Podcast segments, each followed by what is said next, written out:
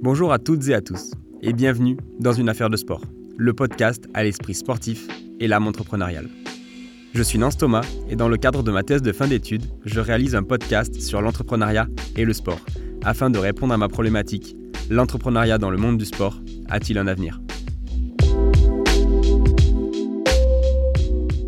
Afin de nourrir ma réflexion, compléter et approfondir mon étude, j'ai réalisé une étude quantitative.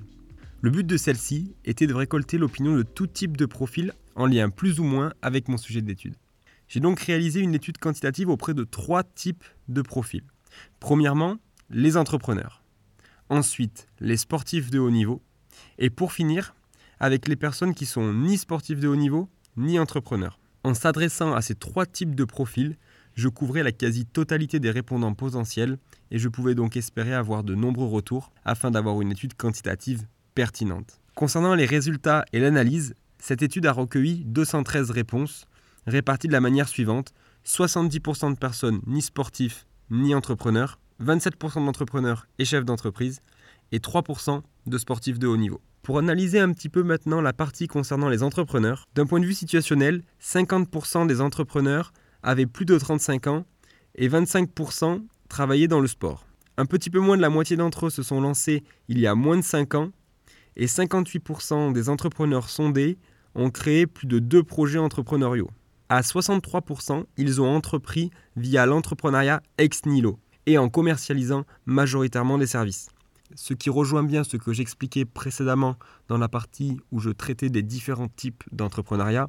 L'entrepreneuriat ex nihilo est la manière la plus connue d'entreprendre, entre guillemets, et la plus utilisée. Et ça se confirme bien ici avec près de 63% des entrepreneurs qui ont entrepris via l'entrepreneuriat ex nihilo. Parmi les facteurs qui ont motivé ces entrepreneurs à se lancer, on pourrait notamment citer la volonté d'être libre, de faire de sa passion son quotidien, ou encore et surtout le goût d'entreprendre et l'envie de relever de nouveaux défis. Pour ceux qui ont entrepris dans le sport, ce qui les a initialement motivés à s'orienter vers ce secteur, c'est tout d'abord le fait d'évoluer dans un milieu qui les intéresse et les passionne, l'attractivité du marché du sport qui est pour eux un secteur porteur. Pour finir, avec ce qu'ils analysent comme les points de difficulté, on pourrait notamment citer la quantité de travail et les sacrifices liés à celle-ci, la précarité du début d'activité, ainsi que la gestion du côté humain et des ressources humaines. Concernant les liens et les parallèles entre le sport et l'entrepreneuriat, on retrouve bien les points soulevés dans la partie précédente. La persévérance, l'envie de réussir, les objectifs, la capacité à être humble et l'adaptabilité sont les principaux parallèles qui sont ressortis. Concernant le questionnaire auprès des sportifs de haut niveau, je n'ai malheureusement reçu qu'une dizaine de réponses, ce qui ne représente pas un échantillon représentatif de la situation. Cependant, je trouve que les réponses communiquées sont plus ou moins en lien avec ce à quoi je m'attendais. 50% des sportifs interrogés avaient plus de 25 ans et pratiquaient des sports comme le rugby, le foot, le biathlon, les arts martiaux ou encore les sports d'hiver et mécaniques.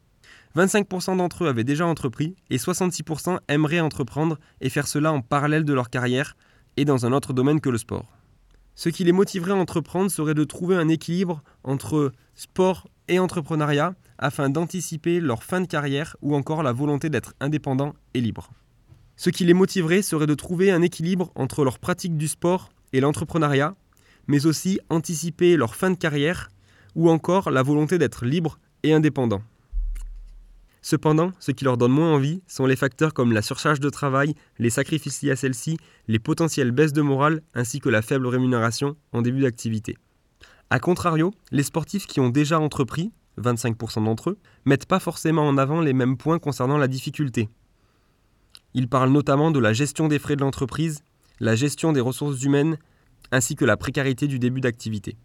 Pour résumer cette partie sur les sportifs, nous pourrons dire qu'ils sont attirés par l'entrepreneuriat afin de réaliser une transition vers leur après-carrière. Et c'est finalement un phénomène qui se vérifie puisque nous voyons de plus en plus de sportifs se lancer dans l'entrepreneuriat.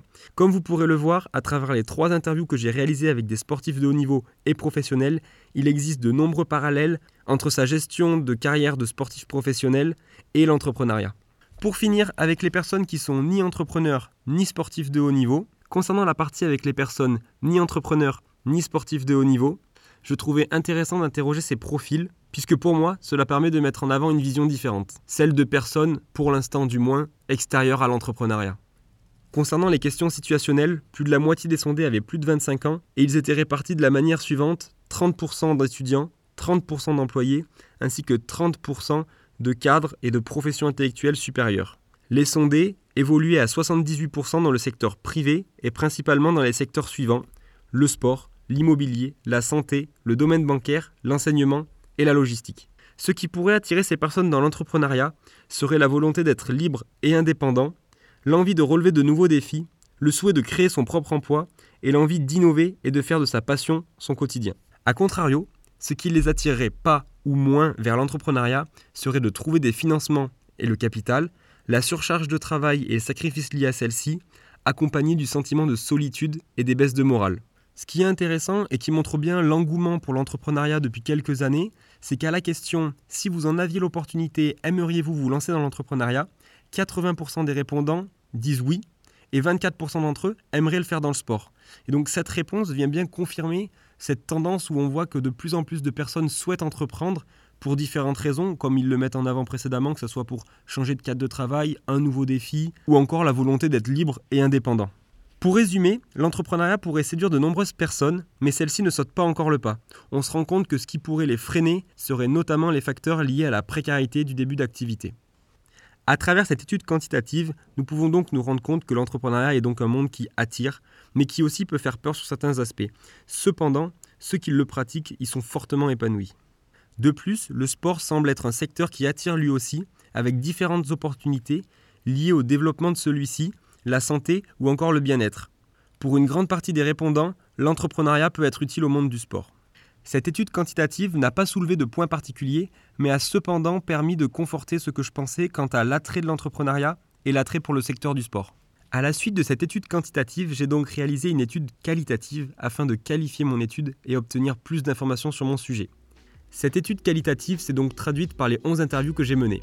Je vous propose donc, à travers les épisodes suivants, de découvrir ces interviews et les histoires qui les entourent.